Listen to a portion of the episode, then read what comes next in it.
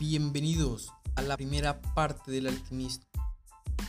El alquimista es una novela escrita por el brasileño Paulo Coelho que ha sido traducida a más de 63 lenguas y publicada en 150 países y que ha vendido 65 millones en todo el mundo. El alquimista, parte 1. La historia comienza con el personaje principal, un pastor llamado Santiago.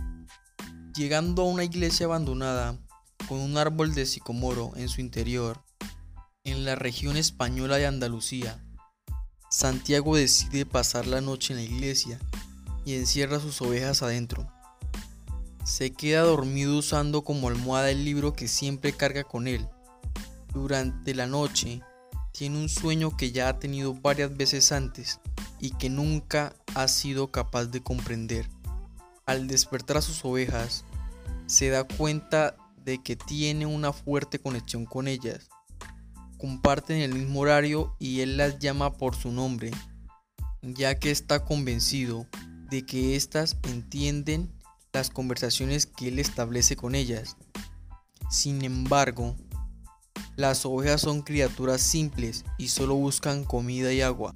Últimamente, todos los pensamientos de Santiago, así como sus conversaciones con sus ovejas, han sido girado alrededor de una chica que conoció un año atrás en el pueblo hacia donde se dirigían próximamente. Esta chica es la hija de un comerciante y Santiago ha estado pensando en ella desde que se marchó el año pasado después de conocerla. Al acordarse de su primer encuentro, Santiago piensa en cómo fue a la tienda del padre de la chica a venderle un poco de lana. Mientras esperaba al comerciante, Santiago se sentó a leer un libro. Una voz detrás de él le dijo, no sabía que los pastores supieran leer. La voz era de la hija del comerciante, una hermosa joven de Andalucía, cuyos rasgos mostraban la influencia mora de la región.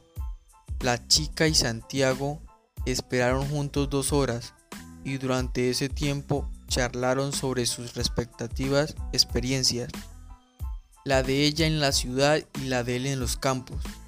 La chica le preguntó, ¿por qué él era un pastor si había ido a la escuela y aprendió a leer? Pero Santiago cambia de tema. Entonces sintió algo que nunca había sentido antes, el deseo de quedarse en un lugar para siempre. Desafortunadamente, el comerciante aparece en ese momento y después de comprar el equivalente de lana a cuatro ovejas, le pide al joven Santiago que vuelva dentro de un año. Saliendo de la iglesia por la mañana, Santiago se encuentra emocionado y también nervioso al pensar en volver a ver a la chica. Puede que ella ya lo haya olvidado. En el camino, Piensa en la vida de sus ovejas y en cómo ellas no tienen que tomar ninguna decisión. Solo buscan agua y comida y para eso dependen de él. Santiago se sorprende de su poco resentimiento hacia los animales y se da cuenta de que su sueño recurrente lo ha inquietado. Se propone explicarle a la chica al llegar al pueblo cómo es que sabe leer y contarle que asistió a un seminario para llegar a ser cura que un día tuvo el coraje de decirle a su familia que le prefería viajar por el mundo siendo pastor. Al enterarnos de los recuerdos de Santiago, nos damos cuenta de que al principio de su padre trató de convencerlo de quedarse, diciéndole que muchos viajeros que han pasado por estas tierras expresan su deseo de poder quedarse a vivir allí. Sin embargo, al final, su padre acepta la decisión de Santiago y le regala tres monedas de oro antiguas para que pueda comprar su rebaño de ovejas. Santiago entonces se da cuenta de que su padre también compartió alguna vez el mismo sueño de viajar por todo el mundo. El trabajo de Santiago como pastor de ovejas también le ha brindado mucha libertad.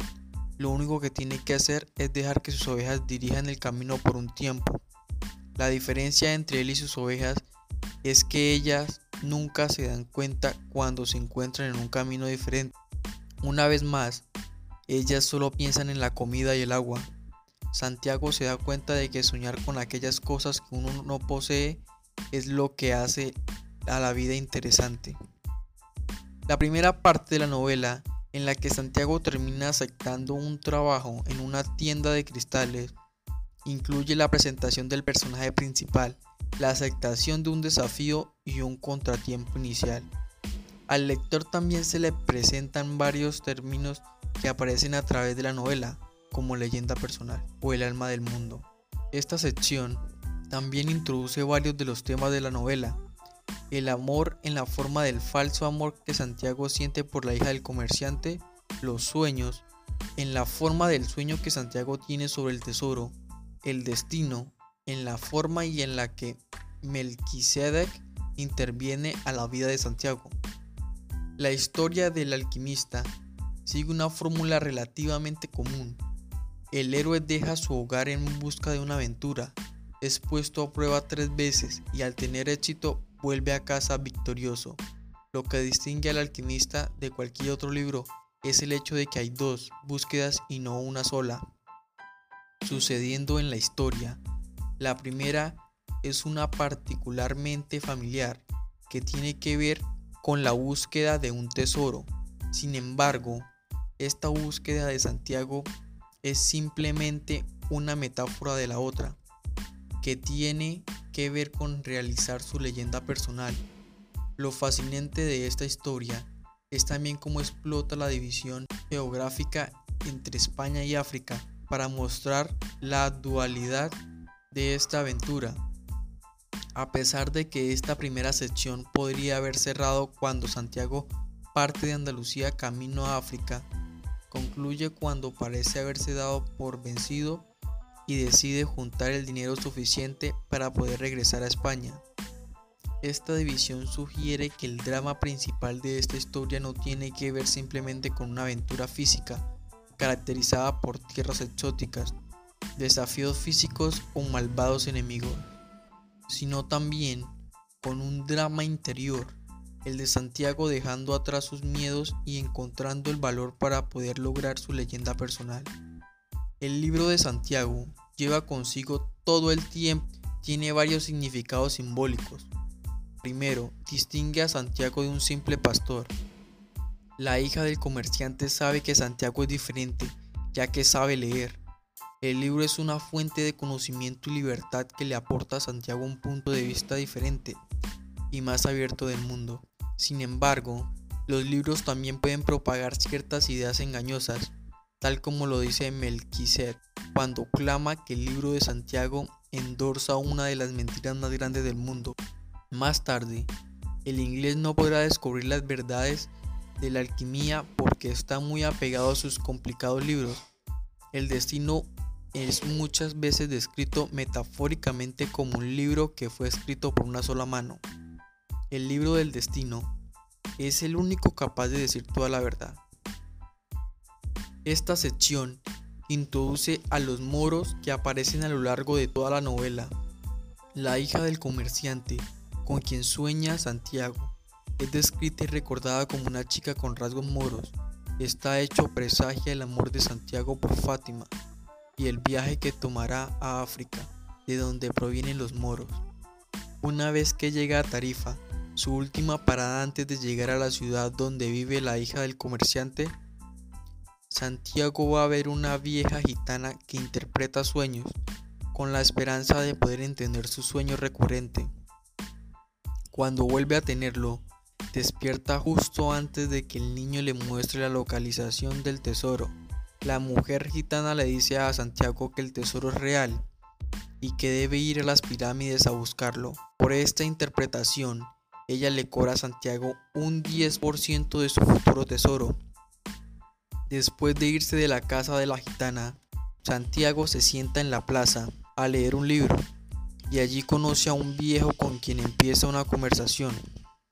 Resulta que el hombre no solo sabe leer, sino que también ha leído el libro que Santiago está leyendo.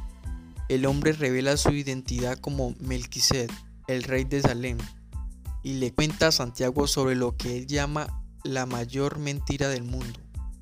La mayor mentira del mundo propone que el destino se interpreta entre una persona y su leyenda personal. Todo el mundo tiene una leyenda personal o algún sueño que ha deseado cumplir toda su vida. Las leyendas personales provienen del alma y del mundo, y este alma del mundo conspira para ayudar a las personas a realizar sus leyendas personales. Desafortunadamente, el miedo y la rutina se interponen. Melquiset le explica a Santiago que él se aparece ante aquellos que de verdad quieren cumplir sus leyendas personales. A veces lo hace en forma de piedra y otras veces como un rey. Melquiset parece poder leer la mente de Santiago y promete contarle sobre su sueño si le da un 10% de sus ovejas.